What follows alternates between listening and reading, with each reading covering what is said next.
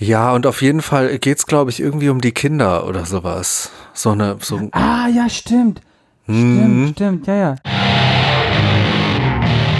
Herzlich willkommen bei Bandleben, dem Podcast von und über dem Musikmachen mit und von und und Jan und Johnny. Jan, bist du da? Jan ist da. Jan ist in der Leitung. Und äh, wir haben heute auch mal wieder einen Gast fernzugeschaltet. Äh, ich glaube aus dem schönen Düsseldorf, wenn ich mich nicht täusche, Mhm, ganz genau. haben wir den Udo Fischer zu Gast. Und Udo ist Fotograf und äh, auch Podcaster, wie ich dann Richtig. rausfand. Äh, das heißt, wir haben so ein bisschen eine spezielle Folge, weil wenn man keinen keinen Musiker oder machst du auch noch Musik?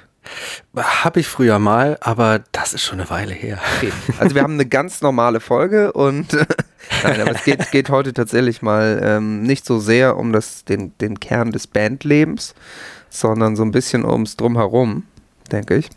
Mhm. Und äh, du kamst, du hast dich ja bei uns gemeldet Ja. mit der Idee, dass wir mal auch so ein bisschen drüber reden, äh, Bands und Musiker und Fotos. Was hat das damit zu tun? Und ich habe gesehen, in deinem Podcast geht es ja auch um noch um was ganz anderes, um äh, kreative Inspiration und äh, ja, sowas.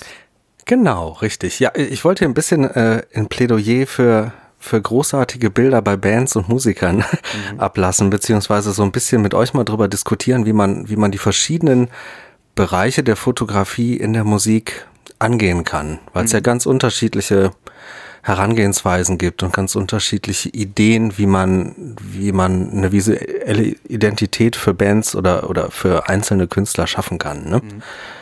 Ja, das ist ja auch Oh. tatsächlich, äh, wenn du sagst ein Plädoyer, ne, man kann, ich kenne das auch, dass man Bandfotos, so klassische Bandfotos sieht und denkt, kümmert euch doch mal. Also so, das, das fängt dann so an bei so ganz basic Dingern, wo irgendwie äh, der eine irgendwie noch, was weiß ich, eine Cola-Dose in der Hand hat, aber es halt nicht cool ist. Also so, so Details, die einfach gar nicht stimmen, ne? Oder wo Mhm. man so denkt, hätte der, hätte man da nicht einmal nochmal die Haare aus dem Gesicht machen können oder also so, ich, ich mag, ich mag tatsächlich immer gern diese Band, also gern im ironischen Sinn. Ich sehe die gern und lache dann so ein bisschen. Diese Bandfotos, die so völlig spontan, ohne jegliche Inszenierung, so, äh, wir brauchen ein Bandfoto, so kommt mal, kommt mal mit, wir stellen uns hier vor einen Probenraum irgendwie in den Hof und äh, meine Freundin macht mal hier eben schnell ein Foto. Auch Mhm, genau. weil ich auch solche Bandfotos lange hatte mit meinen ersten Bands, ähm, wo man dann irgendwie genau das gemacht hat, kurz raus vom Probenraum im Flur. Äh, und so sehen die halt auch, auch aus. Und das ist immer, ja, wenn die wenn es aber eigentlich ein bisschen mehr wollen, ist es auch ein bisschen schade. Der nächste Step wäre dann ja in den Elbtunnel zu gehen, ne? Äh, der, der alte Elbtunnel, ne? genau. also das hier ist ja in- der, hier in Hamburg, ne? Also hier in Hamburg gibt es eigentlich, also neben dem äh, Probenraum Vorhof gibt es eigentlich in Hamburg zwei richtig heiße Locations. Einmal den alten Elbtunnel in all seiner ep epischen Form und äh, dann noch, ähm, ich weiß nicht, ob du den auch kennst, Jan, äh, die Brücke, unter der Brücke nach Altona. Wo man unter, Nee, also unter nicht. der Bahnbrücke, da habe ich auch schon diverse, das ist meistens so Hardcore-Bands oder so. Ich glaube, eine Rap-Crew habe ich da auch schon gesehen auf einem Foto. Also es gibt so die Standard-Locations, die sind sehr zu empfehlen auch. Also wenn man den Elbtunnel sieht im Hintergrund, dann weiß man schon direkt, wo die Reise hingeht. Ja, ganz genau. Ich glaube, die, die Locations gibt's in jeder Stadt und jede Bandszene hat da auch so seine, äh, seine äh, Lieblinge, seine heißen Favoriten. Aber ähm, es gibt ja unterschiedliche Arten, wie man an so eine Identität rangehen kann. Ihr habt ja auch hier mit äh, Johnny Death Shadow, ihr habt ja schon ein Markenzeichen alleine durch, ähm, durch die Maskerade, durch die Schminke, ne? Und das macht schon eine Menge aus. Da fand ich jetzt auch das Bild geil. Ich habe das irgendwo in eurem Kanal gesehen, wo ihr alle in diesem, diesem, diesem Bällebad drin wart. Ja. Das ist die Art von Ironie, die ich sehr mag. Das hat auch richtig Spaß gemacht. Da haben wir auch einige Fotos und Videos gemacht. Ähm, ja. das, das ist natürlich, aber das ist vielleicht schon so ein Punkt, also so eine, so eine äh, besondere Location, also Mhm. wenn es sowas ist wie ein Bällebad, ist natürlich, macht natürlich auch schon mal was. Und ist, eigentlich ist es ja, ist es ja gar nicht so schwer, dann auch mit einfachen Mitteln ein cooles Foto, cooles Bandfoto zu machen oder so, wenn man da einfach ein bisschen drüber nachdenkt. Also.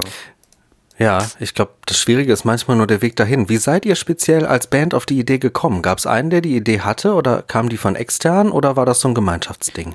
Äh, in dem Moment war es, tatsächlich die Anwesenheit eines Bällebeckens. mhm. in der, in der Lo äh, äh Bälle Barts in der Konzertlocation. Also ah. ich glaube, da war am nächsten Tag, äh, für den nächsten Tag war da, glaube ich, irgendwie eine Party angesetzt, mhm. wo das dann aufgestellt wird. Also die, das war so, das war so halb mobil. Also ich glaube, das konnte man, war wie so ein Käfig, den man so verschieben konnte, glaube ich. Und mhm. ich vermute, dass der dann für den nächsten Tag schon mit Bällen befüllt war, um dann am nächsten Tag da irgendwie vorm DJ-Pult zu stehen oder so. Mhm. Ähm, und da war es eigentlich ganz simpel. Also wir als Band sind trotz der sonst sehr ernsten Optik eigentlich immer so, dass wir auch auf der Bühne uns durchaus anmerken lassen, dass wir eigentlich ganz lustig und nett sind. Mhm. Und äh, da passte das dann auch einfach da spontan irgendwie ein paar Fotos zu machen und und die, da war ja auch das Licht schlecht und so. Also war jetzt nicht so, dass, dass das irgendwie eine geplante Aktion war, sondern es war tatsächlich spontan. Also wir haben sonst uns angewöhnt, auch verhältnismäßig aufwendig äh, mehr oder weniger aufwendig, Fotos auch, auch zu machen. Und äh, wie ich schon gesagt habe, in meinen ersten Bands, da hat es noch gereicht, hm. irgendwie vor, vor den Probenraum zu gehen. Mhm. Also bei der ersten Band haben wir noch im Probenraum einfach irgendwie einmal alle in die Kamera geguckt so und das war dann unser Bandfoto. Es hat auch gereicht irgendwie für die komplette Zeit, in der diese Band existierte. Mhm. Und äh, mit der zweiten Band sind wir dann zumindest draußen vom Probenraum gegangen und haben irgendwie vier verschiedene Fotos gemacht. Und ich weiß noch, wir haben auch mal ein Foto vor dem Haus von der Familie, von unserem Drummer gemacht. Nee, der hat da schon Gitarre bei uns gespielt.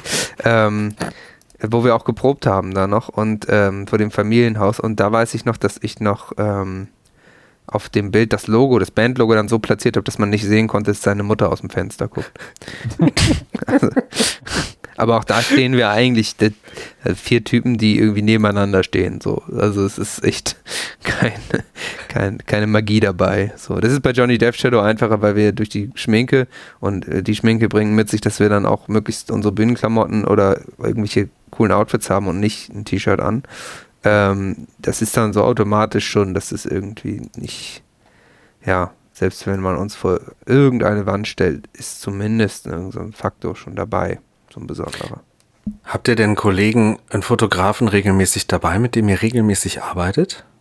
Äh, ja, tatsächlich. Also wir haben, ähm, ich habe mehrmals in der Zeit, in der wir Johnny Depp Shadow machen, habe ich immer mal wieder gemerkt, so ah, irgendwie dieses Multimedia-Thema bearbeiten wir eigentlich zu wenig so und äh, habe dann immer mal wieder solche so Sachen äh, eingefädelt und es ist so, dass wir ähm, also einen, äh, ich würde sagen, unseren Haus- und Hoffotografen ist der Robin Schmiedebach. Liebe Grüße an dieser Stelle. Der hat jetzt auch die Fotos fürs aktuelle Album alle gemacht und hat auch schon fürs Album davor die, die Bandfotos auch gemacht. Da hatten wir noch einen anderen, anderen Fotografen für das Artwork. Ähm, also wir arbeiten ja, arbeiten ja tatsächlich sehr viel mit Fotos, auch abseits von Bandfotos.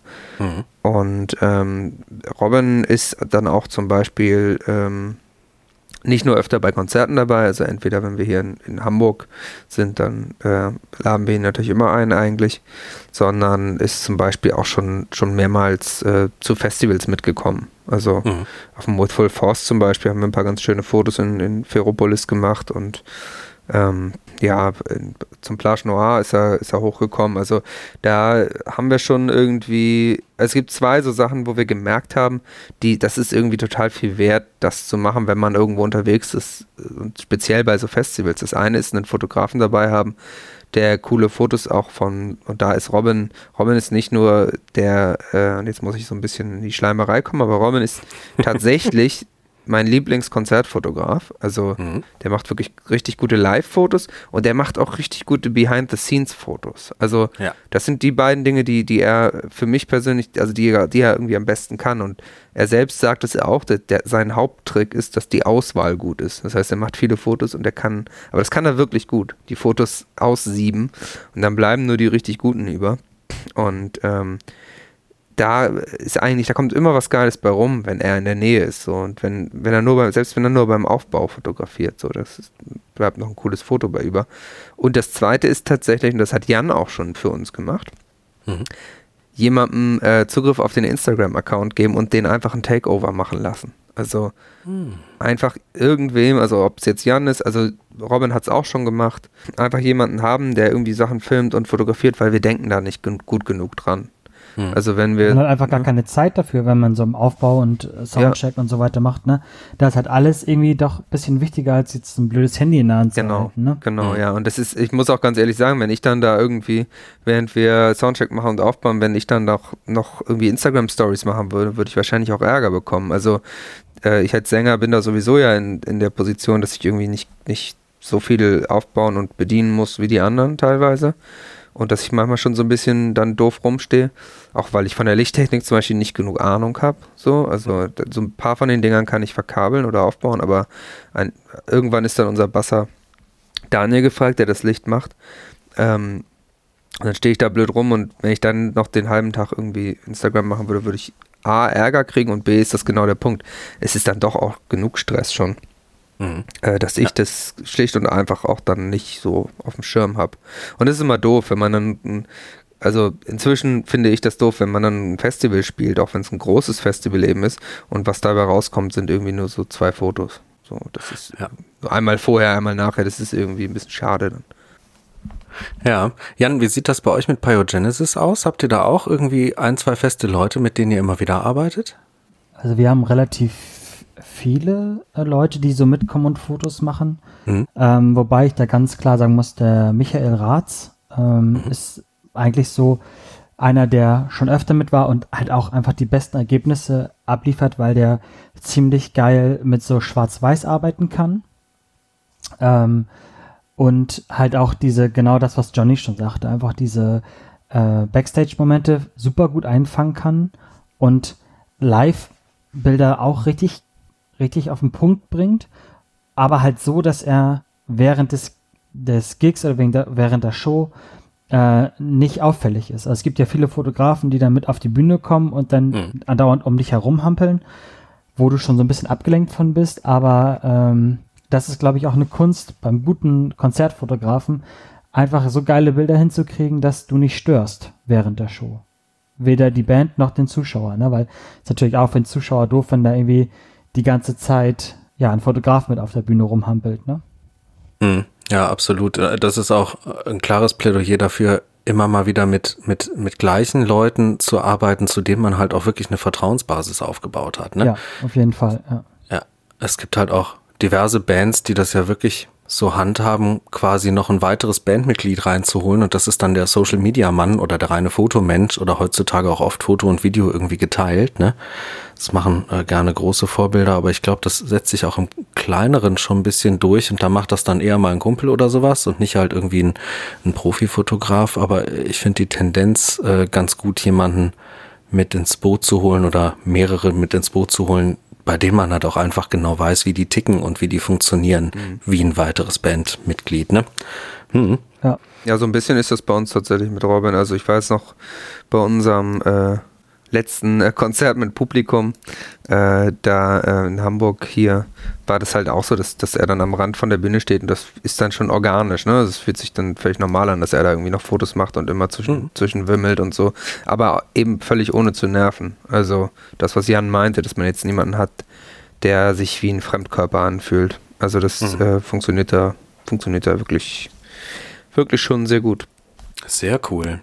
Nehmt ihr ab und zu auch Fotografen mit ins Studio? Also Behind the Scenes geht ja nicht nur live, sondern das geht ja auch in ganz vielen anderen Situationen, wo man mit der Band irgendwie unterwegs ist. Also sei es, sei es mal im Tourbus oder äh, im Tourauto oder wo, wo man auch äh, Bandmobil oder äh, oder halt eben in Live-Situationen, wenn man gerade in einem geilen Studio oder so drin ist. Macht ihr das auch? Wir haben äh, Roman tatsächlich, glaube ich, beim letzten Album, ich glaube, an zwei Tagen da gehabt. Aber mhm. eigentlich müsste man es noch viel extremer machen. Also äh, eigentlich, wenn man, das ist auch immer eine Frage von der Connection und dem Budget und so, aber eigentlich muss, soll, also müsste man 24-7 gefühlt.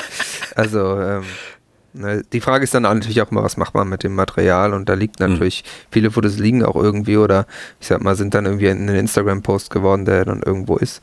Aber ähm, eigentlich müsste man es noch viel extremer machen und da, da, da kenne ich auch, äh, also ich meine, da gibt es ja auch Beispiele von, von Fotografen, die auf irgendwelchen Touren dabei sind. Mhm. Ähm, das ist natürlich auch eine, auch wieder eine, eine, Budgetfrage, ob man sich leisten kann, noch eine Person mitzunehmen, die in Anführungszeichen nur Fotos macht. Aber während ich da früher sozusagen ähm, noch zweimal drüber nachgedacht hat, würde ich heute fast sagen, ähm, dann würde ich, dass, dass das äh, eine relativ wichtige Position ist. Eine Zeit lang habe ich gesagt, ich würde eher einen Fotografen mitnehmen als einen Tontechniker. Aber inzwischen ist unser Ton komplex genug geworden, dass ich äh, gern beide mitnehmen würde. Ja. ja, bei uns ist es auch eher so, dass wenn wir äh, nicht auf Tour sind, wir schon, ja, ich muss sagen, wirklich sehr konzentriert immer sind, wenn wir zusammen sind. Und da wird uns eine außenstehende Person oder jemand, der Fotos macht, einfach stören. Also weil man weiß ja selber, wenn der Fotograf dabei ist, dann versucht man da auch irgendwie guten Content zu bieten, den er fotografieren kann. Und das würde uns, glaube ich, viel zu sehr stören. Also wenn wir so in, im Probenkomplex sind, wenn wir für eine Tour proben oder das neue Album machen oder so, das ist halt schon sehr, das ist, das ist wie so ein Pulverfass dann, ne? Und wenn da halt noch eine außenstehende Person dann mit dabei ist, glaube ich, wird das schon sehr bei uns in die Hose gehen. Deswegen, also wir haben wirklich nur, wenn wir Live-Shows spielen, und meistens, wenn wir große Shows, Festival-Shows spielen, haben wir immer dann zwei, ein, ja, ein bis zwei Fotografen dabei. Und dann privat so halt nicht. Muss aber auch gestehen, dass wir relativ viel selber machen, Social Media Bereich, wenn wir sowas machen, ne? wenn wir Proben, Studio oder sonstiges ähm, haben, machen. Ähm, da versuchen wir schon relativ viel ja selbst zu posten, Videos zu machen und so weiter. Aber was Johnny schon sagt, dass irgendwann ja, irgendwann bricht es halt einfach weg, weil man dann doch an anderen Sachen mehr arbeitet oder denkt, als jetzt äh, Content zu produzieren. Mhm. Ja, kann ich nachvollziehen. Ich weiß gar nicht so, ob, also du sagtest, dass, ähm, dass es euch da ein bisschen rausreißt, weil ihr dann auch versucht, da guten Content zu liefern. Ich glaube, ein guter Fotograf, der, der so Sachen dokumentiert, also gerade den Aufnahmeprozess und euch, wie ihr miteinander interagiert, der ist, glaube ich, unglaublich froh, wenn, wenn ihr euch wirklich gar nicht auf ihn konzentriert, weil er, glaube ich, die besten Ergebnisse liefern kann, wenn ihr wirklich genau da mittendrin seid. Also dann schaltet er seine Kamera auch lautlos und dann läuft das auch. Und äh, ich glaube, jemand, der das regelmäßig macht, kann auch sehr, sehr gut verschwinden. Ja, ähm, so war das gar nicht gemeint. Es war, glaube ich, mhm. eher auf uns bezogen. Also wenn, ja. wenn wir vier jemanden dabei hätten, der das mhm. macht, dann würden wir uns selber rausbringen, weil keine Ahnung, wir vielleicht mehr Faxen machen, damit er witzige Sachen fotografieren kann oder so. Weil ihr dann einen so cool macht. Ne? Oder einen auf cool machen, genau. Oder besonders jo, lässig jo, aussehen ich bin's, der ne? coole Jan, was geht ab, der, Kids? Der Kamerablick, äh, der Klassiker, ja. Genau. Leute, ich spiele immer mit Sonnenbrille Schlagzeug. Ja? ja. Ohne kann ich gar nicht. Die Gitarre muss auf dem Rücken, yeah. nee, dann, ja, also genau. so war es eher gemeint. Ne? Und äh, mhm. das würde uns halt auch hemmen. Also ich bin da ganz ehrlich, wenn wir äh, proben und wir, wenn wir proben, ist es so zehn Stunden am Stück am Tag, ne? Das wird sich dann auch mal angeschrien und wird rumgemeckert und gepöbelt und so, ne? Und das mhm. wäre dann, glaube ich, mit noch einer da Person. Da fliegt auch mal Geschirr. Da fliegt mal Geschirr, da fliegt mal eine Gitarre. Ähm, das wäre, glaube ich, mit Fotografen oder jemand, der filmt, wäre das, glaube ich, in dem Maße denn nicht so. Das muss irgendwann auch mal raus, ne? Der würde dann einen Helm anziehen, aber ich glaube, ansonsten wäre der über solche Motive sehr, sehr glücklich. das glaube ich auch. Frage ist dann, was man zeigen kann, ne? was so nach außen ja, ja. rausgehen darf. Genau. Ja gut, das entscheidet ja letzten Endes normalerweise eh die Band mit bei solchen Prozessen. Ja, ja. Ne? Also das ist, ist ja auch die Frage, wie viel man da, wie viel man da den, den Fotografen entscheiden lässt oder wie viel man wirklich gemeinsam dann entscheidet am Ende. Ne?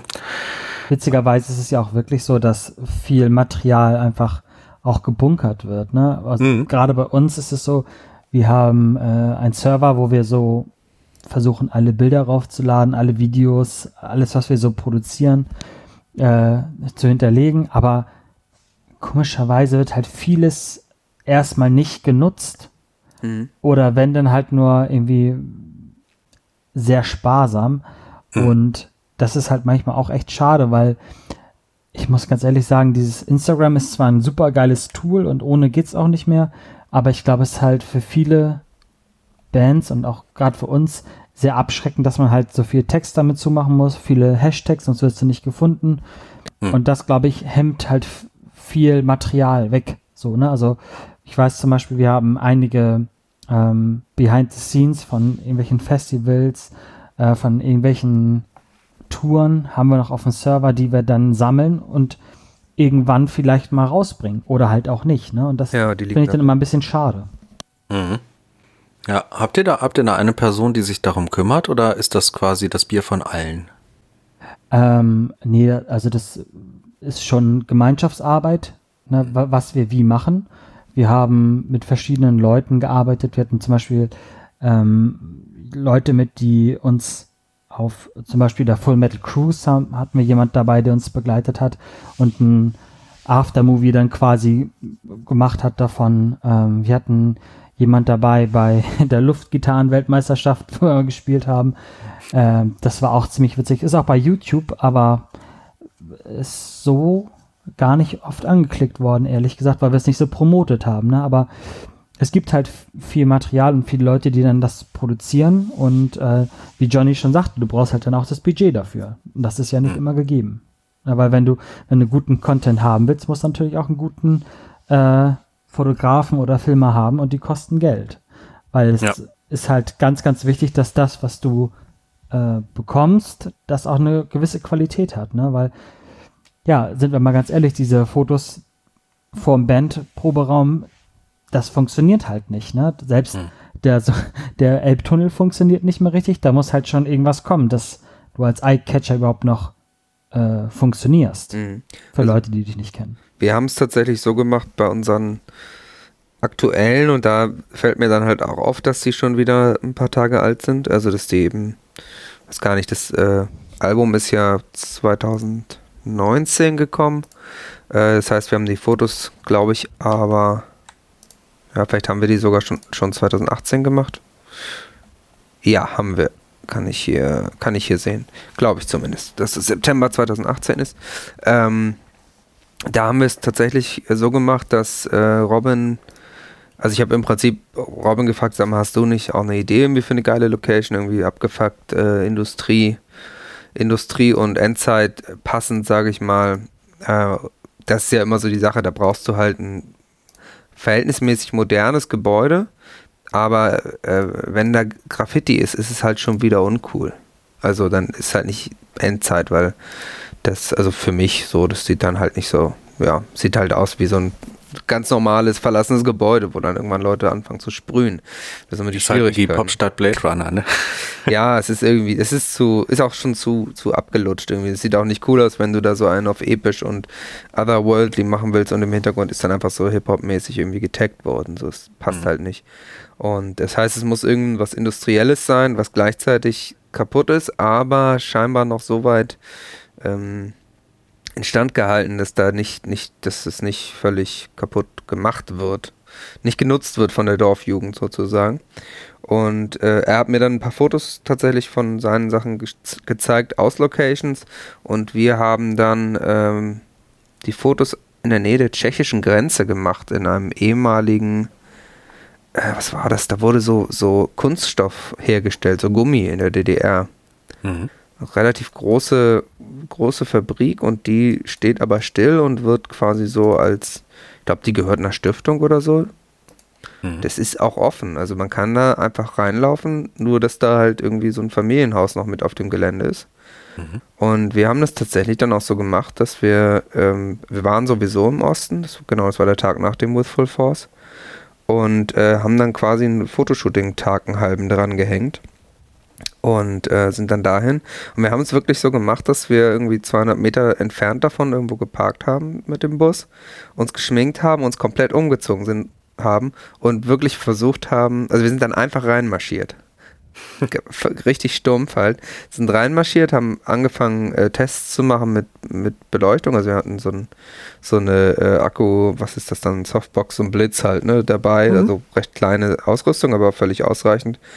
Ähm, und äh, haben halt einfach losgelegt, bis dann jemand kam, der gesagt hat, Moment mal, Jungs, so, äh, erstmal schön rausmarschieren. Das war dann, da kam dann irgendwie die Mutti von dem Haus nebenan und äh, ja, wir standen dann da so ein bisschen bekloppt in geschminkt und cool und so. Gott, die Arme, überleg mal, es hat blitzt denn die ganze Zeit in dem Gebäude. Ich glaube, die waren, ich nicht, ich glaube, das war ist. für die überhaupt nichts Neues.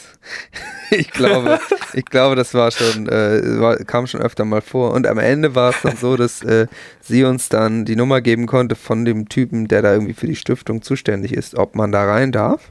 Mhm. Und dann hat Robin den angerufen und hat das geklärt. Und es war ganz einfach. Wir mussten dem Geld geben.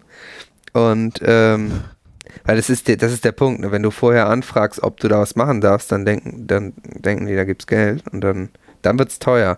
Und mhm. so haben wir dann irgendwie, ich glaube für 100, für einen Huni, haben wir dann irgendwie äh, die Erlaubnis bekommen und äh, auf einmal war, war, da waren dann alle super nett und die Mutti hat uns dann da noch komplett reingeführt und meinte, ja, da oben könnt ihr auch noch rein und so. Und also wir mhm. konnten dann dieses komplette Werk irgendwie äh, begehen und da machen, was wir wollen. Mhm. Und äh, das, das war schon, das war schon geil, weil das einfach wirklich richtige, eine richtig schöne Industrieruine ist, wo teilweise dieses irgendwelche Dinge aufgeplatzt sind und so Plastikherstellungsreste die Wände runterlaufen und so. Also da sind so Materialien drin, so, so Gummimaterialien, die laufen die Wände runter, aber die, das, also ist ganz langsam, mhm. ne? So die, mhm. du siehst, dass die so Tropfen formen, die, die dann an der Wand runterlaufen, aber das dauert wahrscheinlich noch fünf Jahre, bis die, den, bis die am Boden angekommen sind. Also mhm. so harzmäßig so, quasi. Genau, ja. so ganz, ganz langsam cool. legt sich das so nach unten und das war natürlich äh, genau so eine Location, die, die ist wenig bearbeitet, die kennst du nicht von 500 anderen Bandfotos, die ist, äh, die ist irgendwie was Besonderes halt. Aber natürlich, also in dem Fall konnten wir es perfekt terminieren mit dem Festival zusammen, dass wir sowieso halbwegs in der Nähe waren. Im Normalfall würden wir natürlich auch nicht unbedingt von Hamburg äh, an die tschechische Grenze fahren. Mhm. Ja. Nur also, in Anführungszeichen für Bandfotos. Wir machen es immer so, dass wenn wir die Musikvideos drehen, die neuen für, die, für das Album, was dann kommt, ähm, machen wir das gleich mit. Also mhm. alle Bandfotos, die wir jetzt ähm, für die Trilogie gemacht haben, sind wirklich auch an den Orten äh, geknipst worden, wo wir die Band-Videos äh, gemacht haben. Ne? Also das erste äh, war dann in so einem alten, ich weiß gar nicht, Umspannwerk oder sowas in, in Budapest, wo wir das Lifeless-Video gedreht haben. Das war so ein, so ein irre, irres großes ja, Industriegebiet irgendwie und dann stand da diese Halle und da sind also ganz viele äh, Knöpfe und Schalter und irgendwelche Pulte drin gewesen und ach, es war total abgefahren. Also, das sieht so ein bisschen aus, sah so ein bisschen aus wie so eine Atomkontrollzentrale. Genau, irgendwie, ne? irgendwie so von den Sowjets noch so. Mhm. Ähm, war auch echt relativ gefährlich teilweise, weil der Boden dann schon durchgerostet war an einigen Stellen, um da hinzukommen und äh, dann hieß es dann irgendwann, ja, äh, wir machen jetzt die Bandfotos, aber beeilt euch, wir müssen jetzt hier abbauen. Die nächste Filmcrew kommt gleich. Und da war das wirklich so, dass das halt inter internationale Filmcrews da drin halt äh, ja Videos machen oder Filme drehen. Und ich habe tatsächlich, glaube ich, zwei Filme schon gesehen, zwei Hollywood-Filme, mhm. wo diese, diese Halle drin vorkommt. Cool. Einmal, ah, wie hieß denn der Film? Hier, kennt ihr die die etwas dickere Schauspielerin, ähm, die so im Comedy-Sektor ist, relativ. Rebel Wilson. Ne? Äh, ah. Kann sein.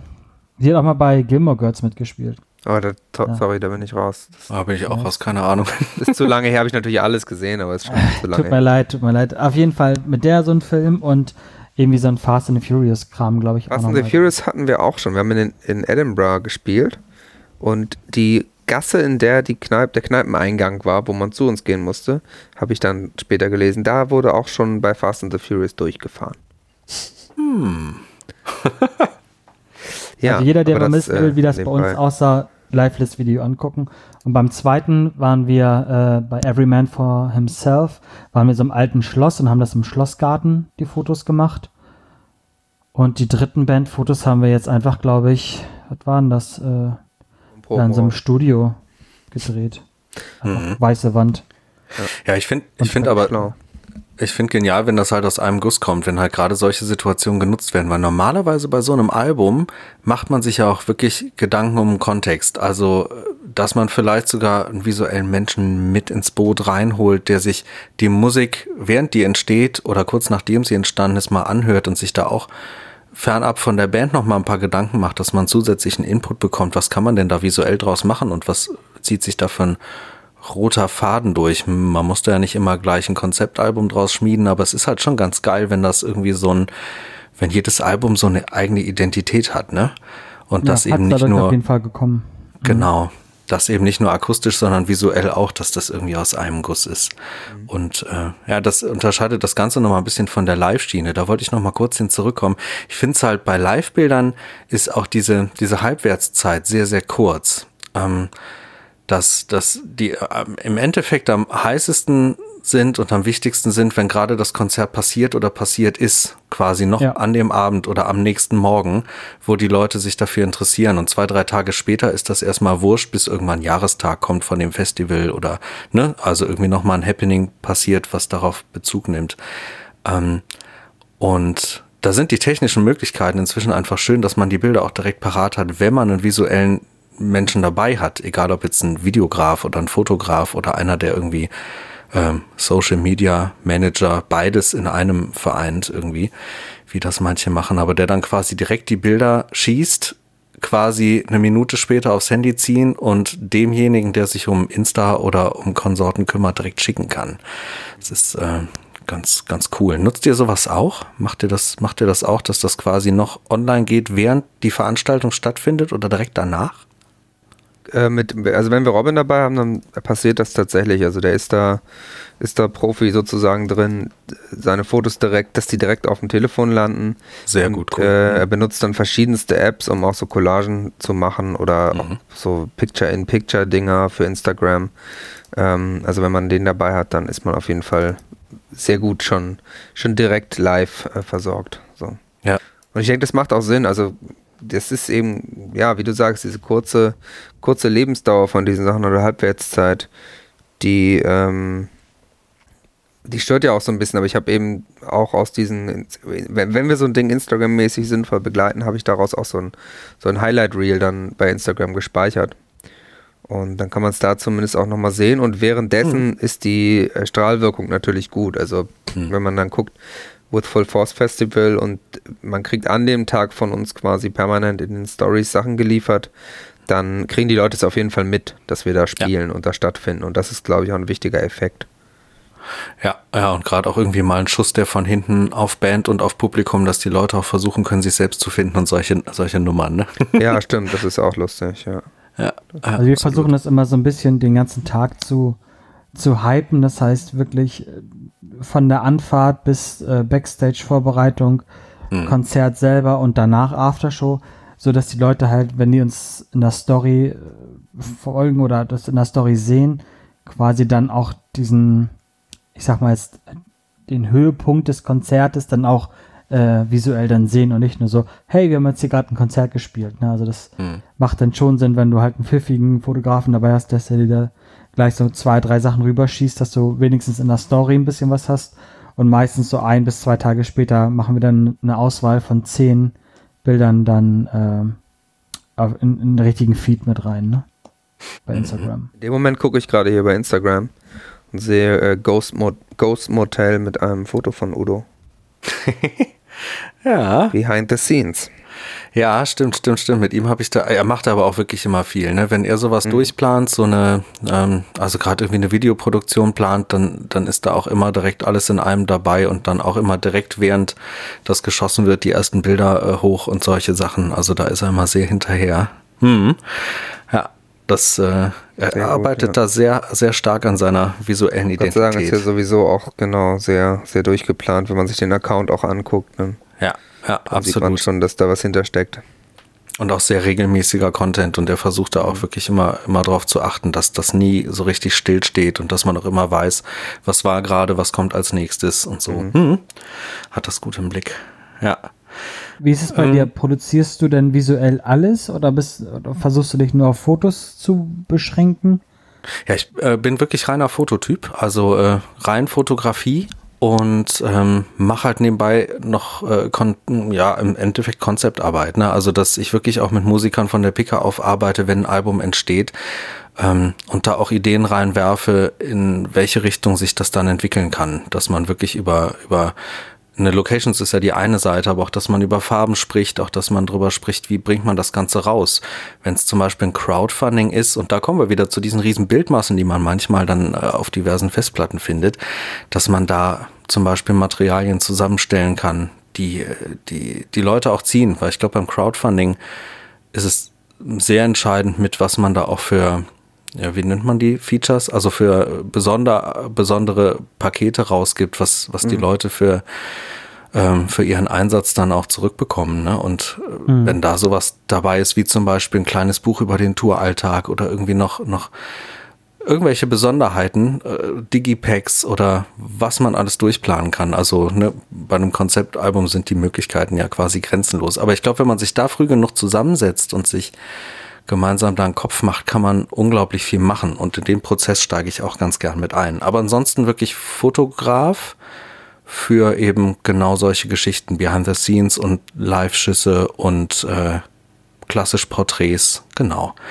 so ein bisschen rundum. Also mit Videografen arbeite ich oft und gern zusammen, aber ähm, ich würde nicht beides gleichzeitig bedienen. Ich weiß, viele Kollegen tun das und ich habe Hochachtung vor denen, die das tun, aber persönlich bin ich ein großer Freund von Spezialisierung. So das, was ich mache, auch wirklich mit großer Leidenschaft und besonders mhm. gut machen. Weil ich weiß nicht, wie viel man gleichzeitig auf wahnsinns hohem Niveau wirklich packen kann. Obwohl es Kollegen gibt, die das absolut äh, hervorragend machen, das weiß ich wohl und sehe da auch immer wieder gute Beispiele. Hast du es denn richtig gelernt? Hast du es studiert oder hast du das alles selber beigebracht, die Fotografie mhm. und Umsetzung von, von solchen Themen? Wirklich selber beigebracht. Ähm, aber die Affinität zu Musikern, da muss ich ein bisschen ausholen. Ich habe ganz früher mal studiert in, äh, in Wiesbaden und ähm, das war noch ein Studium der Elektrotechnik. Da habe ich so eine Unterkategorie studiert. Äh, heutzutage heißt die Medientechnik. Früher war der Name noch was länger. Ähm, und habe nebenbei sieben Jahre lang in äh, kleinen Theatern gearbeitet. Und das als mhm. Licht- und Tontechniker. Da gleichzeitig sehr, sehr viel Musik gemacht. Also da war schon sehr viel Verbindung mit der Künstlerszene. Denn größtenteils die Leute, die ich da betreut habe, waren so Kabarettisten, Comedians, ähm, sehr viele Jazzmusiker ähm, und auch sehr viele sehr abgefahrene Experimentalmusiker und sowas. Und ähm, danach bin ich einmal umgezogen in eine andere Stadt und bin in die Mediengestaltung reingerutscht. Hab nochmal äh, eine, zum Glück, weil der Ausbildungsbetrieb das mitgemacht hat, eine sehr gut bezahlte Ausbildung nochmal oben drauf gepackt. Ähm, und wirklich Mediengestalter im Printbereich dann äh, dann noch dann hinterher gezogen, weil dieser technische Bereich mir teilweise schon zu sehr in Programmierung reinging und mir ein bisschen nicht nah genug dran war an kreativen Geschichten. Und habe in diesem Ausbildungsbetrieb ähm, auch mit der Fotografie angefangen, weil die ganz viele eigene Produkte hatten, Digipacks produziert haben, CDs produziert haben und äh, so, das heißt, sie brauchen, brauchen in-house auch einfach viel genau. Fotografie eigentlich, ne? Genau. Und das habe ich dann quasi übernommen, so ein kleines Studio da aufgebaut und mir diese ganzen Sachen mit, mit abartig vielen Online-Tutorials damals selber beigebracht. Und äh, mich für den nächsten Job, das war ein, war ein Fotografenjob hier in Düsseldorf, mich einfach beworben habe als Fotograf und genommen wurde und dann äh, in eine Festanstellung erstmal eingestiegen bin. Mhm. Und parallel halt quasi diese Porträtgeschichten und äh, und etwas kreativeren Sachen aufgebaut habe als, als Gewerbe. Hm, also so ein bisschen, bisschen krummer Weg. Aber gerade diese Verbindung mit den Künstlern war mir immer unglaublich wichtig, weil also diese Theaterzeit, das war sehr besonders. Also das äh, eine ganz, ganz tolle Zeit mit ganz vielen sehr inspirierenden, beeindruckenden Menschen aus ganz unterschiedlichen Bereichen, also auch Zauberkünstler noch und nöcher und äh, Jongleure, Artisten. Das war sehr, sehr faszinierend. Hm. Ja, und das, äh, das hat zu dem geführt, was ich dann heute mache. Einfach weiter kreative Menschen begleiten. Ich wollte gerade sagen, es geht um die Menschen, ne? Eigentlich. Ja. Ja, Menschen und das, was sie tun. Also wenn, wenn die mich vom Hocker hauen, dann will ich dahin mit der Kamera. Und das jetzt auch nicht nur Musiker, sondern ich mache ja auch irgendwie Schauspieler und, und äh, Tänzer und ne, also Künstler, Kreative mhm. aus allen möglichen Bereichen, ja. Genau, dein, dein Podcast ähm, können ja auch mal können den ja auch mal äh, pluggen, sozusagen nun hörbar heißt er, also so wie dein äh, deine Fotografie-Seite heißt ja nun sichtbar, nun genau. sichtbar quasi. Mhm. Und dann gibt es eben auch das Pendant nun, nun hörbar. Genau. Und äh, da äh, geht es ja eben auch, wie wir am Anfang schon gesagt haben, um ganz verschiedene Kreative, ne? Mit genau. Ja, das ist eine Art Inspirationspodcast, die, die sich wirklich an alle Sparten von Kreativen richtet und auch, ähm, ich habe immer einen Interviewpartner und den eben auch aus allen möglichen Bereichen. Also ich habe auch angefangen mit zwei Singer-Songwritern. Ähm, danach kam ein äh, Art Director, der auch Fotograf ist und auch selber ähm, vor der Kamera steht als Modell für verschiedene Geschichten. Also ein sehr, sehr, sehr, sehr kreativer Mensch, der Mathis Zimmermann. Und in der vierten Folge, das ist jetzt die aktuelle, die gerade draußen ist, ähm, ein Stepptänzer, also Tapdancer, Choreograf und äh, Produzent von Tanzshows, der Daniel Luca ist das. Und äh, also wie ich finde, ein wahnsinnig inspirierender Mensch mit einer sehr, sehr spannenden Geschichte. Und ich versuche eben da auch zum Kern dessen zu kommen, was diese Menschen bewegt, warum sie das tun, was sie tun, was so deren Spirit ist, deren, deren Antrieb, wo sie hinwollen und wo sie herkommen. Also das finde ich ganz besonders spannend, sowohl in der Fotografie als eben auch in dieser Podcast-Form. Mhm. Wie bist du da, da, äh, also zum Podcasting, wie bist du darauf gekommen? Ich bin selber sehr massiver Podcast-Hörer. Okay, ähm, dann ist es, äh, dann ist es logisch. genau, also das auch äh, aus unterschiedlichsten Bereichen. Ich höre sehr gerne, ich äh, bin ziemlicher Cineast und höre sehr gerne Filmpodcasts mhm. beispielsweise und eben auch äh, euch Bandleben und ja gut, das ist ja selbstverständlich. Also ja, na, das wäre nicht. Den und halt eben hat was verpasst. Also. Ja, das so ist das. und noch eben irgendwelche äh, Interviewformate und halt auch den ein oder anderen Fotografie-Podcast. Ne? Und ähm, ja, ähm, Fotografie-Podcasts kenne ich nur, weil ich immer, wenn ich mit meinem anderen Podcast Audiodump, äh, ja. dem kongenialen Te Technik-Podcast, ähm, äh, wenn wir da live senden, li sendet fast immer parallel auch ein äh, kleiner Fotografie-Podcast. Das ist immer ganz ja. lustig. Ich komme gerade nicht, ich weiß gerade nicht genau, wie der heißt. Der hat auch so einen ganz simplen Namen, aber der hat auch nicht sehr viele Live-Hörer, aber das muss nichts heißen. Es kann sein, dass den viele abonniert haben. Aber da sehe ich den immer. Es ist immer entweder der Fotografie-Podcast oder der Eintracht Frankfurt-Podcast parallel. Ah. Also wenn man über, über äh, Studio Link kann man ja auch live streamen, hm. äh, den Podcast. Und da kann man dann, wenn man auf die Icecast-Seite geht, kann man sehen, welche Streams alle gerade über Studio Link sozusagen propagiert werden. Also jetzt gerade zum Beispiel läuft Vollraute, der Gladbach-Podcast. Abgefahren, das habe ich noch nie ausprobiert. Okay, das cool. Ist ganz, ganz witzig. Da. Also das ist äh, ist halt so eine URL. Ich weiß auch gar nicht, die findet man, glaube ich, in diesem äh, Ultraschall-Live-Feature auch irgendwie. Nee, also das, ähm, ja, Filmpodcast bin ich aber auch, äh, auch Freund von. Hörst mhm. du, ähm, hörst du dann nur deutsche Sachen oder international? Querbeet? Die meisten Sachen sind schon deutsch, doch. Also gerade bei den Filmpodcasts, das sind halt so Nischengeschichten. Ich gucke sehr gerne Genrefilme, sehr, sehr untergründiges oder altes Zeug. Ähm, so Bahnhofskino-Podcast könnte ich jetzt zum Beispiel mal nennen oder hier Enough Talk, solche Geschichten. Da, äh, da gibt es sehr, sehr schöne im deutschsprachigen Raum. Du, du hörst eher englischsprachig? Ich höre tatsächlich ähm, hauptsächlich amerikanische Podcasts über schlechte Filme. Ah, das ist so eins meiner Haupt-Entertainment-Felder, äh, ja. äh, sage ich mal. Und äh, äh, so History-Podcasts finde ich auch klasse. Also der, der, der, Klassiker ist ja Hardcore History, wenn wir hier schon Podcast-Werbung machen. Da war ich total geflasht von der letzten äh, quasi Mini-Folge im Hardcore History Addendum-Stream. Also mhm. Hardcore History ist normalerweise so vier bis fünf Stunden lang und er hat dann einen zweiten Stream gemacht mit kurzen Ergänzungen, die nicht in den Hauptfeed passen. Mhm. Äh, und äh, er hat dann äh, eine Folge über den zweiten, eigentlich über den Zweiten Weltkrieg, U-Boot-Krieg im Zweiten Weltkrieg gemacht. Mhm. Und die ist aber ein Interview mit einem Gast und äh, weil man es aus dem Titel nicht hundertprozentig erkennen konnte, war ich ziemlich überrascht, als der Gast Tom Hanks war. Ähm, mhm. Der ihn dann irgendwie so ganz privat anruft und meint, ja danke, ich höre den Podcast immer. Also, ja, cool. hat man schon ein bisschen was erreicht dann, wenn Tom ja. Hanks Fan ist.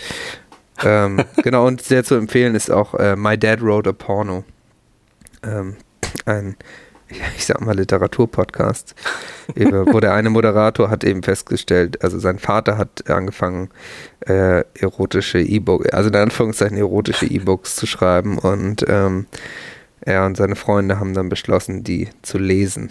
Also eine Lesung als Podcast quasi zu machen. Und ähm, das eskaliert Mit dann. Verständnis? Ja, der findet das dann auch ganz interessant, der Vater und so. Das da so eine. Es gibt dann auch so Folgen, wo er Fragen beantwortet. Also er selbst ist nicht drin, aber er lässt sie dann quasi beantworten. Okay. Also schreibt die dann quasi. Und äh, das artet dann auch völlig aus, als sie dann auch irgendwie Elijah Wood als Gast haben, der Fan von dem Podcast ist. Ähm, also, diese Szene hat schon echt wilde Sachen zu bieten. Aber darum geht es ja eigentlich nicht. Es geht hier ja um äh, Bandleben bzw. nicht Bandleben heute. Mhm. Ähm, Fotoleben. was sind denn, was sind denn, äh, jetzt sind wir ja schon ganz schön, ganz schön weit zeitlich. Was sind denn, ich würde mal sagen, du hast ja gesagt, du willst ein Plädoyer halten. Was sind denn deine Tipps, wenn du jetzt zum Beispiel meiner ersten äh, komischen äh, Band äh, die, die Tipps geben könntest, wie wir verhältnismäßig, mit verhältnismäßig wenig Aufwand und viel Geld haben wir ja auch nicht, wie wir sinnvoll unsere Multimedia-Abteilung in Gang kriegen können. Was müssen wir machen? Ich glaube, am Ende finde ich besonders wichtig, dass junge Künstler, die gerade frisch einsteigen und damit auch wirklich was machen wollen. Also ich meine, es sind nicht Bands, die, die einfach Bock haben, Musik zu machen und wahnsinnig viel Bier trinken möchten. Das ist ja nochmal so der eine Punkt. Aber es gibt ja wirklich Leute, die gerade durchstarten und, und wirklich ein klares Ziel vor Augen haben und die äh, mehr wollen als, als die kleine Dorfbühne oder irgendwie mal so die erste Scheibe in den Händen halten, sondern die einfach direkt größer planen und größer träumen. Und ich glaube, dass es unglaublich wichtig und auch unglaublich spannend sein kann zugleich, ähm, wenn man sich halt nicht nur über die Musik Gedanken macht und nicht nur über die Auftrittsorte, sondern wenn man auch wirklich, wenn man, wenn man Texte schreibt, wenn man Lieder schreibt oder auch wenn man als Band gemeinsam ähm, irgendwie an solchen Dingen arbeitet, dass man halt auch diesen Punkt Visualität groß mit auf die Liste schreibt und vielleicht sogar sehr früh jemanden mit ins Boot holt. Nehmen wir jetzt mal zum Beispiel sowas wie äh, Ann-Mai Kantereit, ne? Kennt inzwischen jeder. Die hatten von vornherein eine sehr klare visuelle Linie und eine sehr klare Struktur. Und das lag daran, dass die einen Fotografen, soweit ich weiß, im Freundeskreis hatten. Das ist der äh, Martin Lamberti.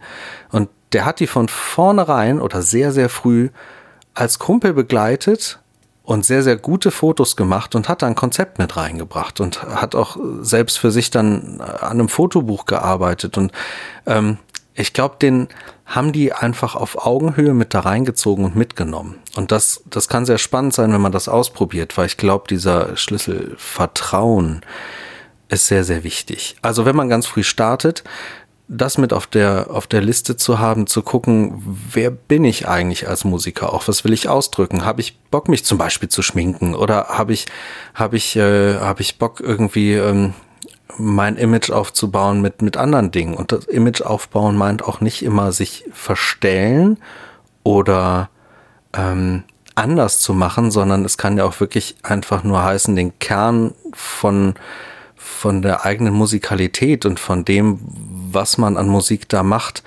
den Kern auch noch stärker zu sehen und nach außen zu bringen. Und da kann es sehr spannend sein, wenn man die ersten Male mit Profifotografen zu tun hat, mit denen kommt man ja zwangsweise irgendwie zusammen, sei es auf Konzerten oder sei es, äh, weil man mal angeschrieben wird oder weil man sich selber einen sucht für, für das erste Album oder so, dass man den Fotografen oder Videografen nicht nur als Dienstleister sieht, sondern auch vielleicht als Inspiration sieht und mit dem kommuniziert und vielleicht auch Vertrauen entgegenbringt, indem man eben mal Sachen schickt oder sagt, hey, kannst du gerade einfach für ein Beratungsgespräch mal so kommen, wir hören uns das Ganze an und du gibst mir mal ein Feedback, gibst mir mal eine Meinung, wie, was siehst du, wenn du das hörst? Weil ich glaube, dass jemand, der tagtäglich Fotos macht oder kreative Dinge tut, das kann auch ein Illustrator sein, ne? also jemand, der irgendwie visuelle Welten erschafft, dass der beim Hören nochmal andere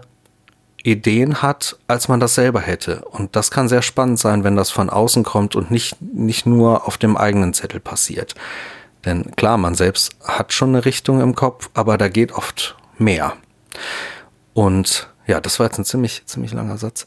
Ähm, ja, am Ende, dass man, dass man äh, nicht nur die Musik sieht, sondern das Ganze drumherum auch. Denn ich glaube, wenn man heute in dieser unfassbaren Masse von Spotify und, und YouTube und gerade auch Instagram, ne, wenn man von dieser Masse so erschlagen wird, schaffen es die, die da einen roten Faden drin haben und die da eben auch diesen einen professionellen Schritt mehr gehen und sagen, gut, pfeif drauf, dann habe ich ein bisschen Gage weniger, aber dann habe ich auch mein Material immer konstant. Oder dann äh, habe ich halt diese eine Idee, die die anderen nicht hatten.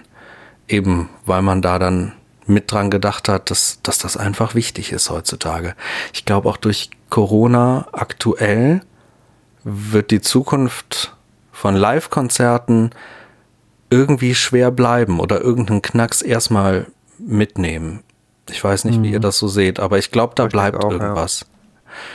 Und gerade dann sind, sind unfassbar gute Videos beispielsweise oder auch unfassbar gute Fotos und dass das wie aus einem Guss ist und, und, und Zuschauer, Zuhörer abholt, nochmal wichtiger. Da reicht dann nicht das, das Foto vor der Wand, ganz genau. Da mhm. muss es irgendwie was, was Besonderes sein und am besten was Besonderes, was total gut zu dem Menschen und auch total gut zu der Musik passt. Ja, ja, ja. glaube ich auch. Genau.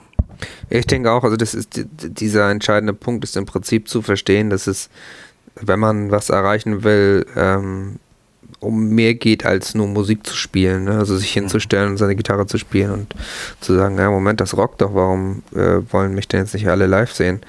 Mhm. Also das, ähm, glaube ich, ist eine Erkenntnis, die, die, ja, wie du sagst, erst recht heutzutage äh, total wichtig ist, weil man einfach nicht mehr, also auch gar nicht auffällt. Ne? Also eine, eine, Band, die da in T-Shirt und Jeans steht und Rockmusik macht, ist halt irgendwie, oder ist ja auch egal, welche Musik die machen so, mhm. aber ist halt einfach nicht spannend.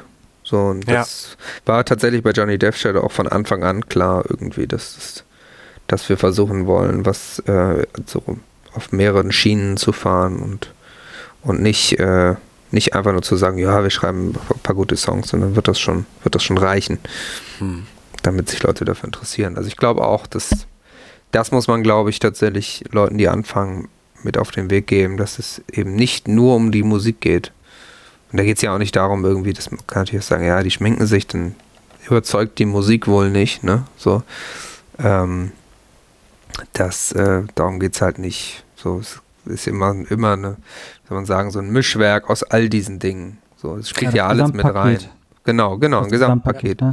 Das, äh, da wird immer alles reinspielen. Es wird immer reinspielen, wie du aussiehst und auch eben gerade wie du auf deinen Medien aussiehst, die in die Welt da rausgehen.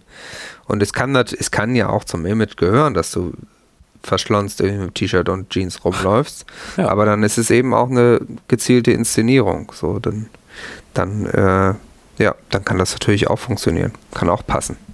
Ja, Absolut. es muss halt auch heutzutage genauso so laufen, weil ich sag mal so, stell dir mal Slipknot jetzt ohne die Masken vor. Ja. Das hätte niemals so gezündet. So schwarze, schwarze Hosen und, und Bandshirts und dann Slipknot, ja. klar, halb, halb so interessant.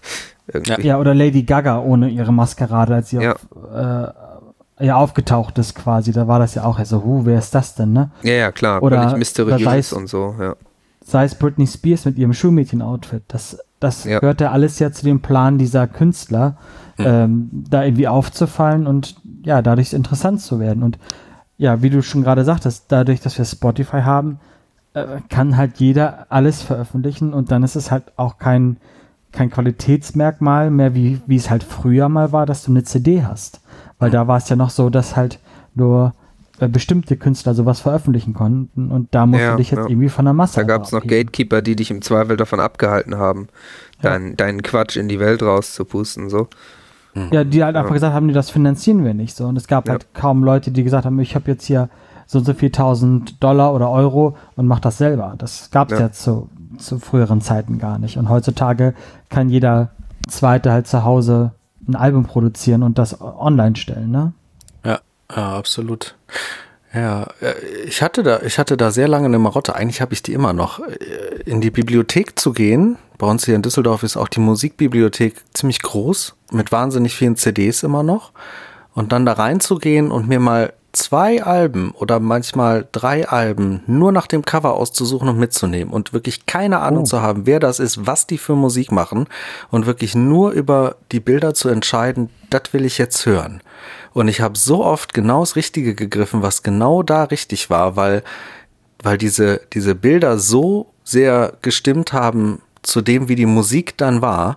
Mhm. Ähm, am Ende ist es, ist es ja wie ein Film, dass, dass diese, ein richtig guter Film auch dann nur funktioniert, wenn da die Musik und die Geräusche auch funktionieren. Und ich glaube manchmal die Wirkung dann 50 Prozent oder manchmal sogar 60 Prozent von dieser Akustik übernommen wird in so einem Film und erst dann das Gruseln richtig kommt oder, oder auch erst dann mhm. die Witze richtig funktionieren, weil halt eben auch die, äh, die, die ganze Hintergrundmusik und äh, auch die akustischen Effekte richtig stimmen.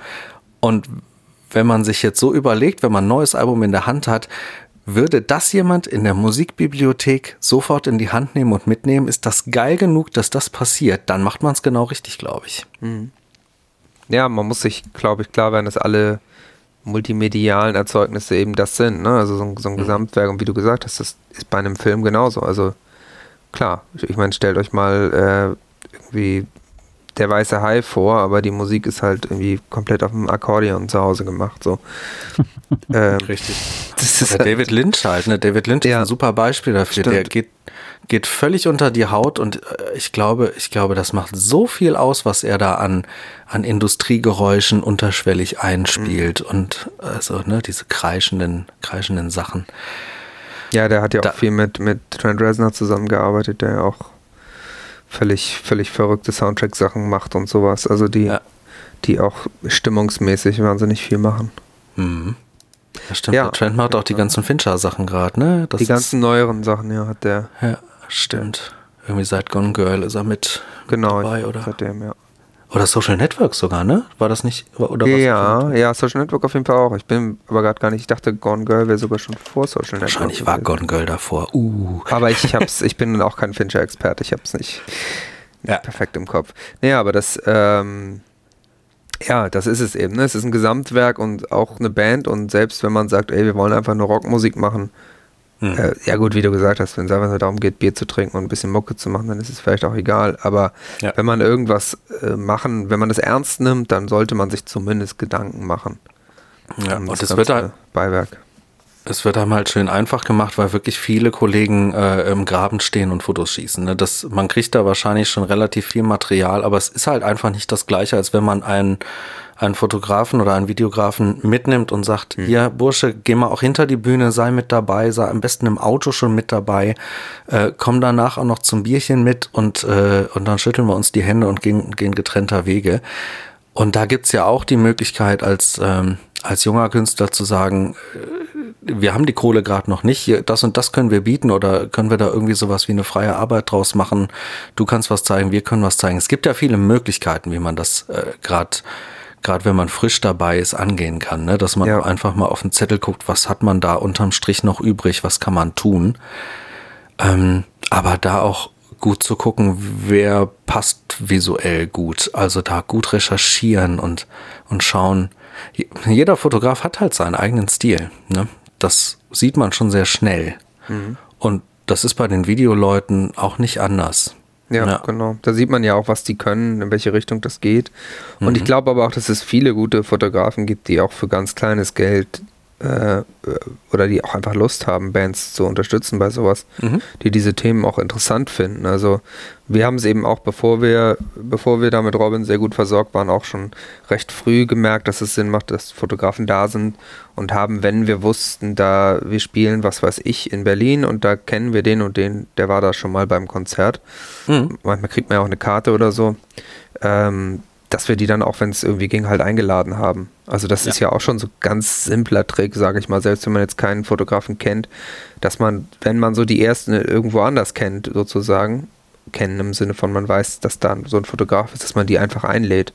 Und es gibt auch viele Fotografen, die, die, die selbst wenn sie dich nicht gut kennen, äh, wenn du denen schreibst, äh, hier, wir packen dich da auf die Gästeliste, kann, kann, vielleicht hast du ja Lust, ein paar Fotos zu machen, die kommen, weil die da auch Lust drauf haben.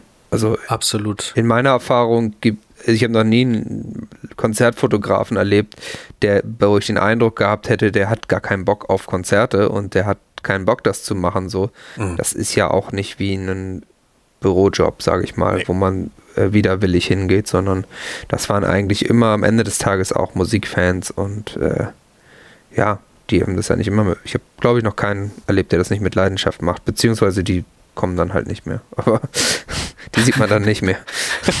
Aber das sind, die bleiben eigentlich dabei in meiner Erfahrung.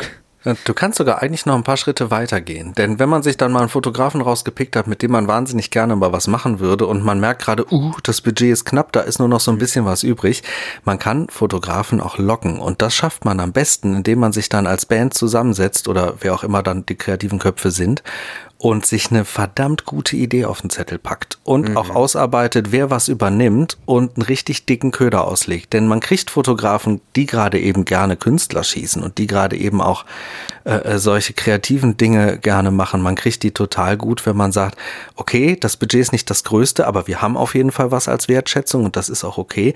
Und vor allem haben wir diese knaller Idee, die wir dir hier vor die Füße packen und wir hätten dich unglaublich mhm. gern mit im Boot, das mit uns zu machen. Und wir kümmern uns um dies, wir kümmern uns um das und dies hier wäre dein Part.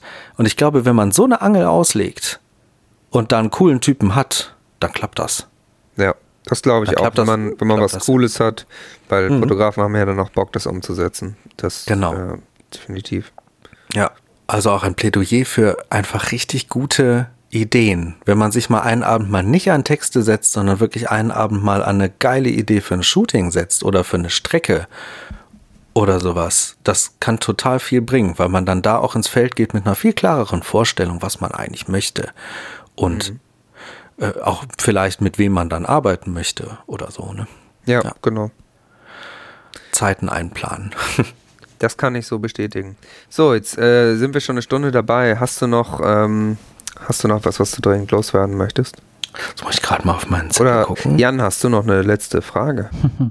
ja, was shootest du am liebsten neben Bands? Also, wenn du jetzt nicht mit Musikern oder Künstlern unterwegs bist, was machst du noch? Alle Künstler ausgeschlossen? Ja. Da muss ich gerade mal drüber nachdenken. Da kann ich jetzt auch nicht irgendwie cheaten und sagen, zum Beispiel äh, Tanzdokumentation Pferde. oder sowas. Oh je. Katzen. Meine Familie. ich liebe es, meine Familie zu fotografieren. Also Wir bei mir sind es Katzen. Ja, wirklich? Stillleben. Die Klassiker.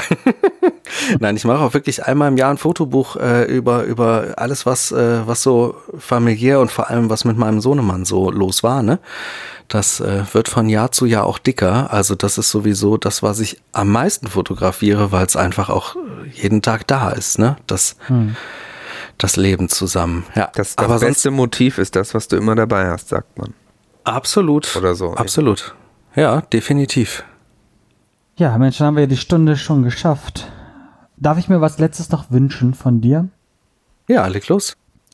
Kannst du mir ein Stillleben fotografieren und zwar von den nächsten Backstage-Süßigkeiten, die dir über den Weg laufen? Nächsten Backstage-Süßigkeiten. Ich werde mir das ja, notieren. Oder, oder Süßigkeiten. Such dir mal schöne Süßigkeiten zusammen und da machst du mal ein schönes Stillleben drauf. Ich wollte gerade sagen, nämlich Backstage ist im Moment gar nicht so einfach. Die Konzerte gehen zwar langsam ja. wieder los, aber das ist im Moment ja so ein bisschen, ah, es ist alles also noch wir, nicht so, wie es mal war. Ne? Wir haben leider kein Budget für den Auftrag, aber also wir werden das dann veröffentlichen. Das sehen ganz viele Leute. Also ich denke, als Referenz wird das für dich wirklich gut sein. Mm, die nächsten Süßigkeiten als Referenz.